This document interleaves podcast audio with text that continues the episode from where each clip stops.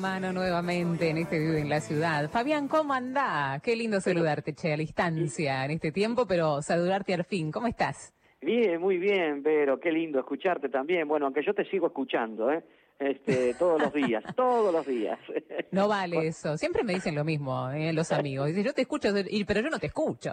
Claro, claro. Y con la buena onda que le pones al, programa también anterior, por supuesto. Gracias, Está muy bien. Bueno, gracias por, por reencontrarnos, por esta invitación nuevamente. ¿eh? Está bueno. Bueno, qué, qué tiempo, ¿no? Che, vos como médico, eh, en tu profesión y todo lo que pasa. ¿Cómo, ¿Cómo te agarró la pandemia? Contame un poquito cómo la vas llevando.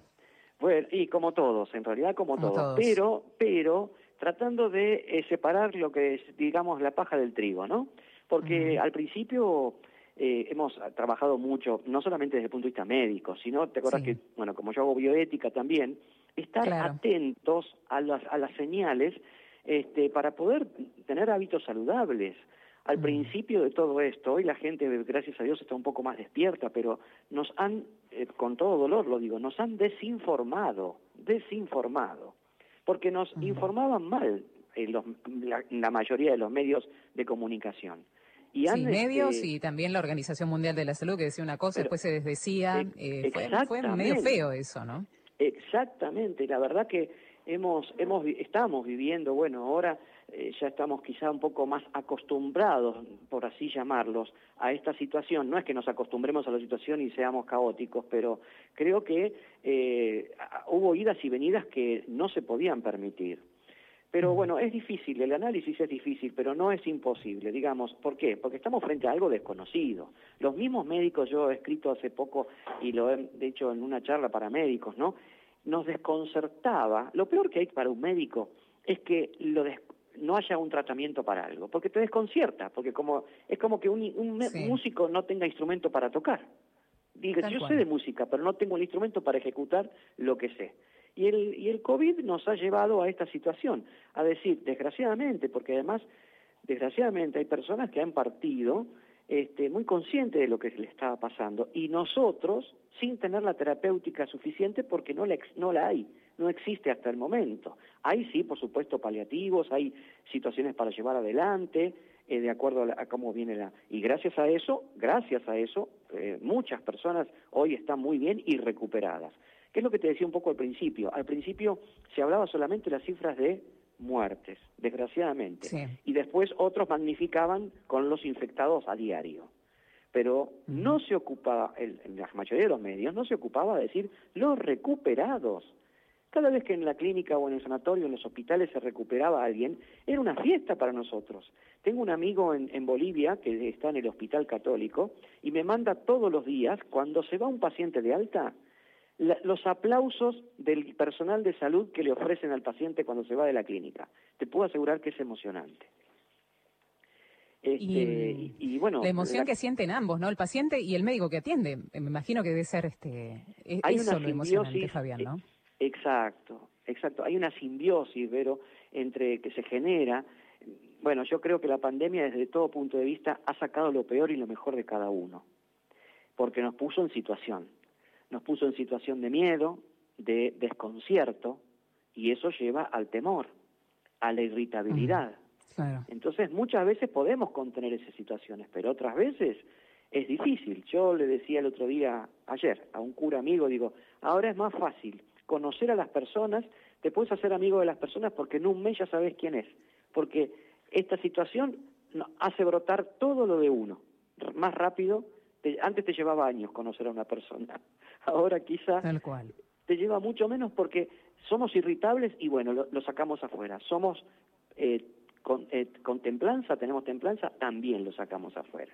Y me parece que esos son los hábitos que uno tiene que, que tener en cuenta. Primero, no llenarse la cabeza de desinformación, porque si no es un caos. Segundo, ser prudentes a la hora de emitir juicios. Los juicios los tienen que emitir los profesionales, los que saben. Yo también soy profesional, sé de algo, pero no de todo, con lo cual no estoy calificado para hablar de infectología, porque no es mi especialidad. Entonces tenemos que ser prudentes también los profesionales cuando emitimos juicios. ¿Por qué? Porque la gente está esperando respuestas. Además, en situación de encierro porque lo único que puede hacer muchas de las personas, especialmente la gente mayor, es mirar la televisión o escuchar la radio. Y si ese único medio me desinforma, entonces, ¿cómo puedo fortalecer el sistema inmune si estoy angustiado? Totalmente. Hablando de eso, que bueno, vos nos enseñaste un montón de cosas, Fabián, eh, desde poder alimentarnos sanamente, mejor, eh, desde mm, poder tener eh, hábitos saludables en general, y esto hace a que nuestro sistema inmunológico se vaya fortaleciendo. Y vos sabés que a mí me sigue llamando la atención, Fabián, que mm, se hable mucho, ¿no? Del COVID, cómo actúa en el cuerpo, cómo entra por las, eh, por las mucosas y después se te puede ir para abajo y en los pulmones y demás. Todo ese circuito que es maravilloso, que bárbaro saberlo, pero no me están enseñando a fortalecer el sistema inmune, porque creo que es lo más importante. No me dicen que si te bajoneas te bajan la defensa, si te estresás también, si te desinformás también, porque tenés un, dato de un lado, un dato del otro, la cabeza en la cuestión mental también te bajan las defensas, ¿no? Si comes este, eh, mal también, si dormís mal también, ¿qué es lo que está pasando? Eh, hay como esta, tengo esta sensación, no sé si vos como profesional también la tenés, Fabián. Sí, pero por supuesto, todos. Nosotros vivimos dentro de los hospitales, de las clínicas, las, angustias diarias. Además de decirte la vestimenta que ha cambiado totalmente, la circulación. Cosa que la mm. gente a veces no se imagina, pero nosotros llegamos, tenemos que cambiarnos, ponernos el ambo, ya no estamos con ropa de calle, y además sobre eso, cuando vamos a ver un paciente que es COVID positivo, revestirnos. Aparece un astronauta, más o menos. Exactamente, que no es nada fácil. Primero, vos fíjate, nos ponemos el camisolín, nos ponemos doble camisolín, nos ponemos el barbijo, uno grueso, que tiene unas capas especiales, nos ponemos el quirúrgico, nos ponemos la máscara y nos ponemos las antiparras, no se escucha nada lo que cuando querés hablar. Es sonido que se oye, pero no se escucha la palabra. ¿Y cómo hacen para comunicarse? Es, es difícil. Y otra cosa eh, no para los pues es importante hablarlo no hay hubo un hecho acá fundamental en, este momento de la pandemia. Nosotros hemos atendido atendemos seguimos atendiendo gracias a Dios ahora menos pero en su momento muchísimos pacientes. Y una de nuestras pacientes periodista prestigiosa una excelente persona yo la conocía pero no personalmente este que hizo público hizo viral un video eh, habló sobre, gracias por suerte, ¿no? que tenía acceso a los medios, habló sobre la necesidad de que la abracen, de que la atiendan como persona, su vivencia de haber estado encerrada 15 días adentro de una habitación, ¿no? donde se acercan poca gente porque hay, hay que restringir el acceso del, del, médico, de las enfermeras, ¿no? y hacerlo en los momentos fundamentales, por supuesto sí por teléfono a cada momento. Así que es necesario, eh, digamos, todo cambió, la vestimenta, la manera de, relacionarse con el paciente. ¿Y, qué nos queda a los que estamos, a los que están en casa, digamos, no? Y queda alimentarse como corresponde, porque todo el mundo ahora graciosamente dice, mirá los kilos que, aumenté, ¿no? Sí. Pero eso no es una buena noticia. Pero claro, exactamente. Por eso, mira, yo que frecuento el Parque Centenario porque vivo cerca y bueno, y paso por ahí para ir a la clínica, este es maravilloso, te podría decir, ver cuánta gente está haciendo gimnasia. No solamente a las seis de la tarde cuando cierran en ese parque las calles, sino eso es saludable, por supuesto, bueno, eso, eso pasó también, eh, Doc, porque, mm, claro, de tanto encierro, tanto encierro, la gente que ni siquiera ni caminaba ni corría empezó a hacerlo, porque, claro, se sentía mal adentro de su casa, ¿no? Entonces, bueno, a propósito de eso, eso sí, siempre con cuidado, ¿no? Porque pudo haber lesiones y demás, pero eso constituyó sí una buena noticia, cuidándose siempre, ¿no? claro, pero esto es lo, que vos siempre rescatás, ¿no? A ver, ¿qué, qué negativo dio, pero qué positivo dio? gente que no salía a caminar, salió a caminar y genera un hábito nuevo. Porque como es saludable el hábito de caminar o hacer ejercicio, todo lo que es saludable queda y es necesario. Vos fíjate, no digo eh, una adicción, ¿no? Pero la gente que iba al gimnasio lo padece. ¿Por qué? Porque tenía un hábito, un hábito saludable. Y, y por supuesto otro de los temas que hay que tener en cuenta es la responsabilidad social. Si yo salgo a caminar o a correr, tengo que saber que lo tengo que hacer con el tapabocas, poder corrérmelo en algún momento porque necesito oxígeno, pero que en ese momento no haya nadie cerca, o por lo menos, este, hay algo que te quiero decir, Vero, con respecto del virus. Yo digo, el otro cuando empezó todo esto decía, es un virus tan tonto, tan tonto que necesita de una célula de meterse adentro de un organismo para poder vivir. Solo se muere. Segundo, es un virus tan tonto que se cae al metro y medio cuando sale de mm. la boca. Desde, con las gotas de la saliva. No aguanta ni un metro que al metro y medio ya está en el piso. No es como la gripe, mm. que está purulando. Tercero, este, es tan eh, indefenso que el agua y jabón o el alcohol lo, destruyen. Mm. Pero es tan insistente y tan traicionero que aparece en el momento menos pensado. Sí, es un bicho re traicionero. Sí, sí, claro. ¿Eh? Entonces, esas cosas hay que tenerlas, pero bueno, como decimos, eh, las nuevas normalidades, generar los, los vínculos saludables y los, los vínculos saludables y los hábitos saludables. ¿No? Sí. Eh, Fabián, te quiero preguntar, porque vos tocaste el tema de la, de la gente eh, mayor, ¿no? De las personas mayores. Y, y, muchos siguen con miedo de, de, ir hasta a caminar. Antes decían, uy, salí a caminar, me hacía bien, pero ahora no, no, no salgo más no salgo más. Estos extremos también son malos, ¿no? Hay que ver, eh, por eso se mezcla la desinformación, decir que salir ya me contagia al salir, y después no hago ciertas cosas porque segura me, me, voy a contagiar, ¿no? hay que tener ciertos cuidados, pero tenemos que desarrollar para la gente, sobre todo mayor, yo pienso en ellos siempre, porque ellos empezaron antes que nadie la cuarentena. Claro, Siete meses, ellos van ocho. Entonces, eh, para ellos, ¿qué consejo das, Fabián? Primero, eh, tratar de informarse, ¿no? Que hay pocos medios que informan sobre este tema, ¿no? Eh, eh, porque solamente la distancia, el tapabocas, eso ya lo conocemos todos, ¿no? Pero sí es sano salir en el momento, yo siempre recomiendo, justamente yo estoy en la casa de mi papá en este momento, en Ituzaingó, que es un barrio muy, muy tranquilo, y no hay que tener miedo a salir, porque acá uno puede salir a la hora de la siesta a dar una vuelta, con los días tan, hoy no, pero los días tan soleados que tenemos, tomar sol hace bien. Y, salir a caminar tres o cuatro o cinco vueltas manzanas de acuerdo a, la, capacidad que uno tenga. ¿Por qué? Porque mucha gente dice, yo no salgo por miedo, no salgo ni al jardín a ver si me contagio, no, mm. ni corto las plantas. Es que el virus no está dentro de las plantas. Así que no hay que tenerle miedo a eso. Y eso qué bien, estar un ratito sentado al sol en el porche de la casa. Eh, Totalmente. Pero hay gente, la gente mayor, el otro día el padre de un sacerdote amigo me decía, no, mi mamá tiene miedo de salir, y claro, tiene miedo de, contagiarse y, que, y, tener problemas de salud.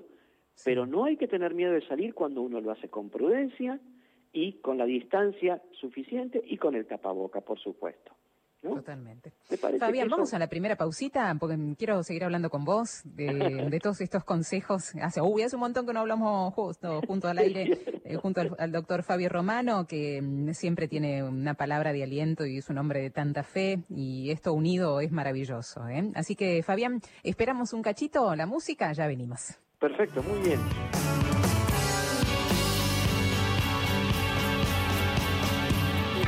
Mismo andar muchos zapatos y un caminar de pies descalzos, pisar sentir la tierra abajo que nutre vidas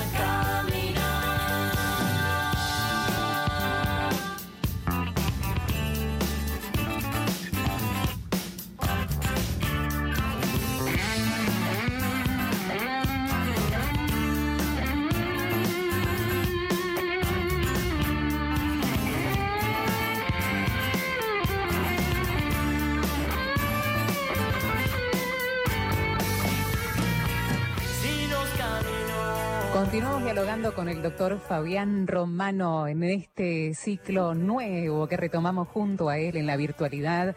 Querido Fabián, se comunica Ana María a través de los mensajes por WhatsApp y dice, querido doctor Romano, si los medios desinforman, ¿por dónde me informo? Es lógico, ¿no? Que nos preguntan a María, ¿dónde sacamos la información? Eh, de los medios es lógico que uno prenda la tele o este, eh, escuche la radio a través de lo que está pasando hoy, los, los números y demás. Eh, ¿Por dónde uno se puede informar o, cómo discernir la información que nos va a servir para la vida diaria? Claro, es una pregunta lógica, porque si el medio que me tiene que informar no me da la certeza, ¿cómo hago, no? Claro, ¿cómo hago? A ver, eh, yo lo, que más me refiero es a la tendencia del medio cuando, porque no es que esté desinformando, a ver, me voy a corregir y quiero aclarar bien, ¿no? No es que esté dando una cifra que no existe cuando digo desinforma, sino que la información tiene que ser completa y adecuada, como la alimentación, completa, total y adecuada, y, ¿verdad? y certera en este caso, cuando es información.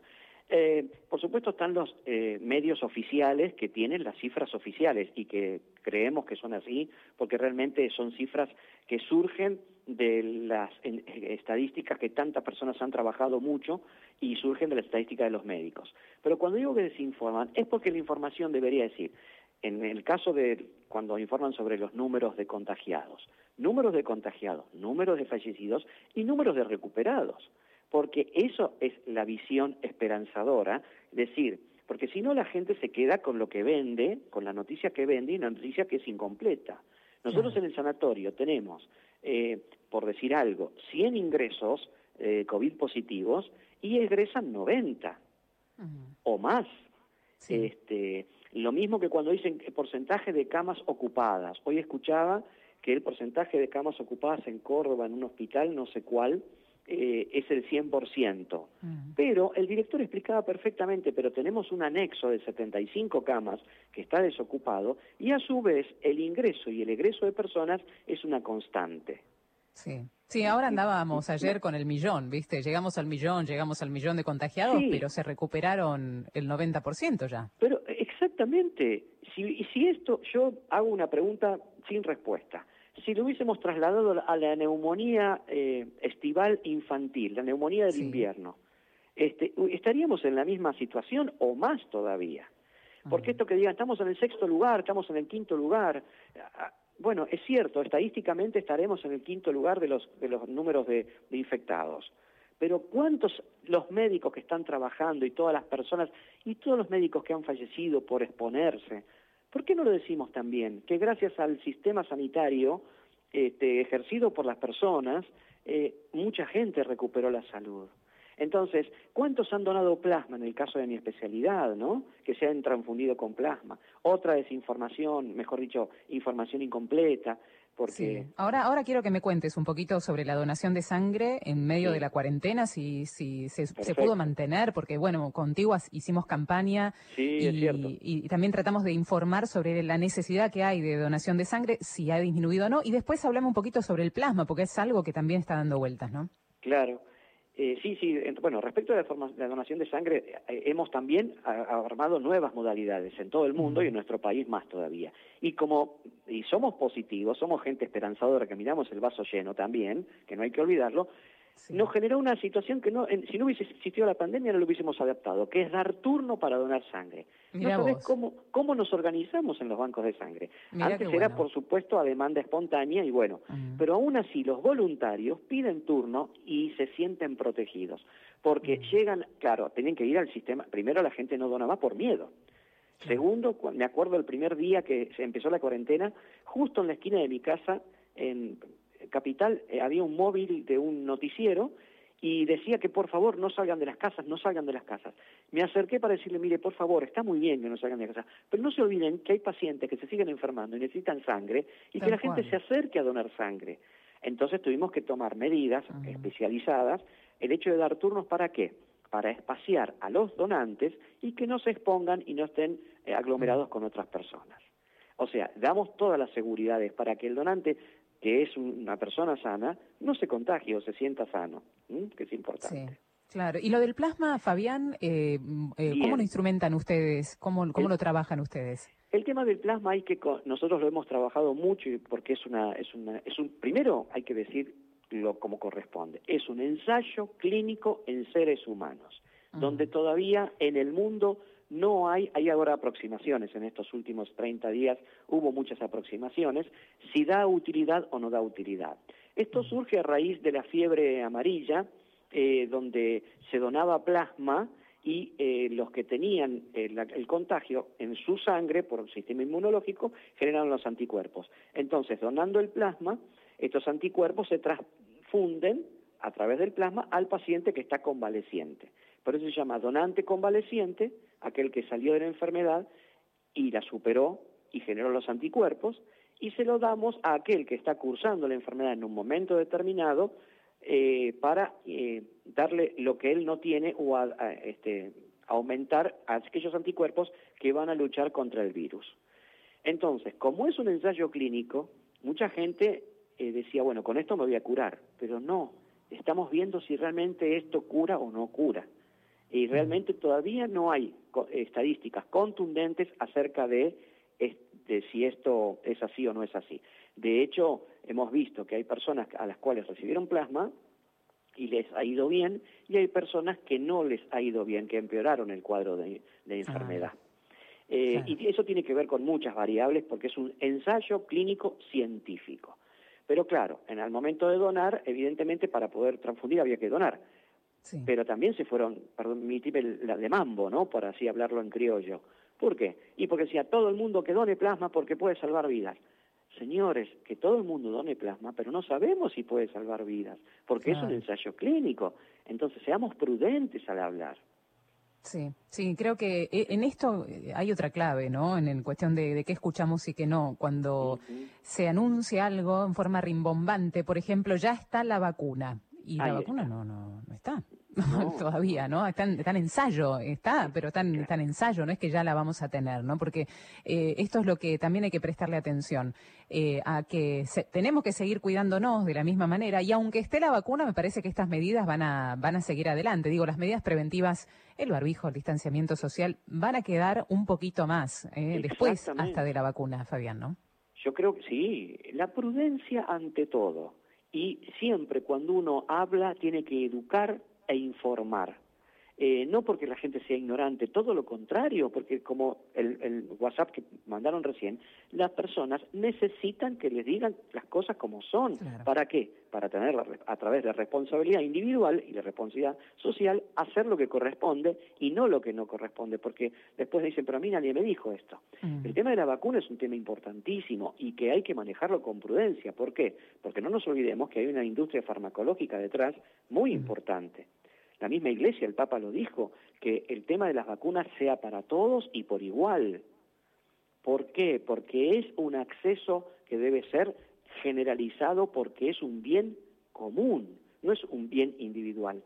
Y cuando hablamos de bien común, hablamos de bien para todo el mundo.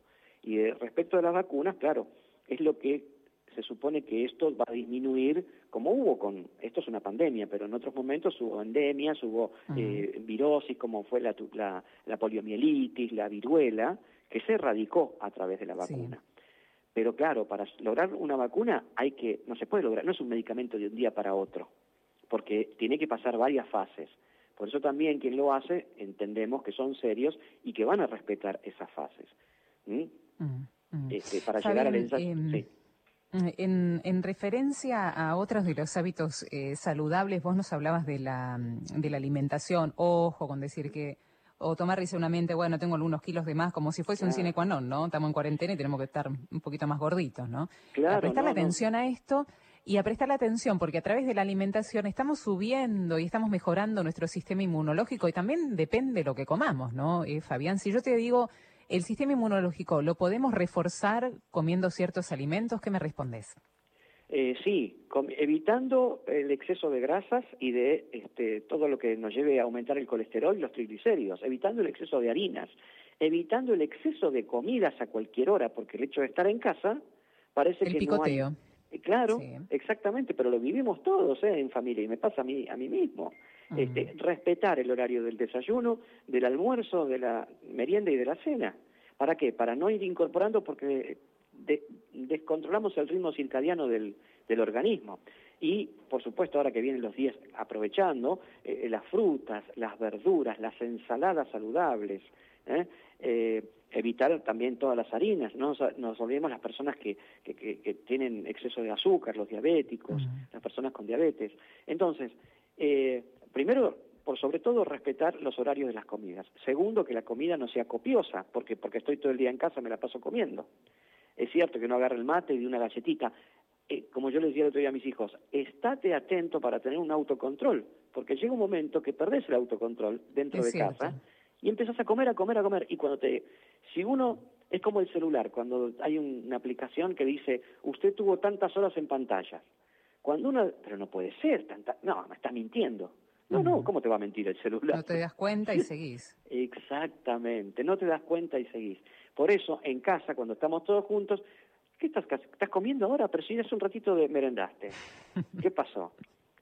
mirá con qué poco, ¿no? Sí, eh, sí, sí. Y después, Tomar conciencia, porque no, no tomamos conciencia, ¿no? Y de la misma manera que no tomamos conciencia de, que comemos, tampoco tomamos conciencia de cómo nos sentimos, porque como siempre hablamos con vos, somos una unidad. Y está bueno preguntarnos, ¿cómo me levanté hoy? ¿Qué siento? Eh? ¿Estoy triste? Eh, porque a, través de ese sentimiento yo puedo volcarme o no más a la comida. Uy, si estoy angustiado, entonces por ahí hay gente que come cuando está angustiada, ¿no? está triste y come. Eh, claro, entonces, eh, como somos unidad, digo, eh, está bueno hacer ese ejercicio de la toma de conciencia de cómo me levanto diariamente, Fabián. Sí, otra cosita para agregar es el tema del trabajo. esta nueva modalidad del trabajo, el home office, ¿no? El ah, trabajo desde casa. Creo que también tiene que tener un inicio y un final. Mm. ¿Por qué? Porque eh, la gente, claro, como es una demanda constante, que reunión de Zoom, que reunión de acá, que reunión de allá, que como estoy con la computadora le respondo, pero hay que tener, porque si no nos olvidamos, el otro día en casa mismo dije, a tal hora se termina la, el trabajo y se empieza la reunión en familia. Mm. Si no, cada uno estamos dispersos y perdemos la unidad. ¿En qué, ¿En qué cositas, no? Pero se pierde la unidad familiar. Y además... Eso, y sabes que el otro día leía un informe que decía que la virtualidad y las reuniones por Zoom y que tengan que ver con lo laboral, te, te absorben muchísimo más la energía, es decir, te agotan el, eh, tres veces más. Energéticamente quedas más cansado. Pues, oh, ¿qué cansado? Si estoy acá en casa, ¿cómo puede ser? Es que es así, ¿no? La tensión que tienes que tener en la pantalla y la tensión mental eh, desgasta muchísimo, Fabián. Totalmente, sí, por eso salen estos informes tan importantes. ¿Ves? Esto es importante que lo sepamos. ¿Y a quiénes les pasa? A los que no estamos acostumbrados a trabajar desde casa. Porque los que ya hacían home office tienen un, un, timer, un tiempo, digamos, una, este, una educación. En cambio, los que no estábamos acostumbrados creemos que es uno eh, full time. ¿Y después qué pasa? El cuerpo te pasa factura. Y la primera factura que te pasa es el dolor de cabeza, la cefalea, la cervicalgia y la claro. dorsolumbalgia. O sea, las posiciones viciosas que estamos sentados frente a la computadora durante tanto tiempo y perdemos la noción del tiempo. No te olvides que la virtualidad, tanto el celular, la tablet o la televisión o la computadora, nos hacen perder la noción del tiempo. Y uno dice, oye, ¿dónde me viene lo de cabeza? Nunca tuve. O el dolor de cervical. ¿Y por qué es eso? No nos damos cuenta, es la falta de toma de conciencia de nosotros mismos, Fabián. Es cierto, pero mira, a ver, yo no estoy hablando ahora científicamente, estoy hablando del sentido común. Entonces, eh, volquémonos como siempre al sentido común y después, por sobre todo, para ir finalizando, digo el tema este, los afectos. Los afectos son fundamentales, son fundamentales. Los que están en casa, los que conviven, tienen que mantener el afecto, entonces de todo punto. Y después la atención. La atención, mejor dicho, eh, para, más que nada para nuestros niños y para nuestros mayores. Estar más atentos, más atentos para poder que el otro todavía sienta que somos un ser social. Eh, cuando daba una clase la vez pasada sobre antropología y les decía que el hombre es un ser social, hace el año pasado costaba entender qué significaba que el hombre es un ser social. Hoy no hace falta hablar de antropología y meterse en, Google o, ver un, o leer un libro de filosofía para darse cuenta que el hombre necesita del otro. Y que necesita del otro para crecer bien, necesita el afecto. Si no hay afecto, no hay salud.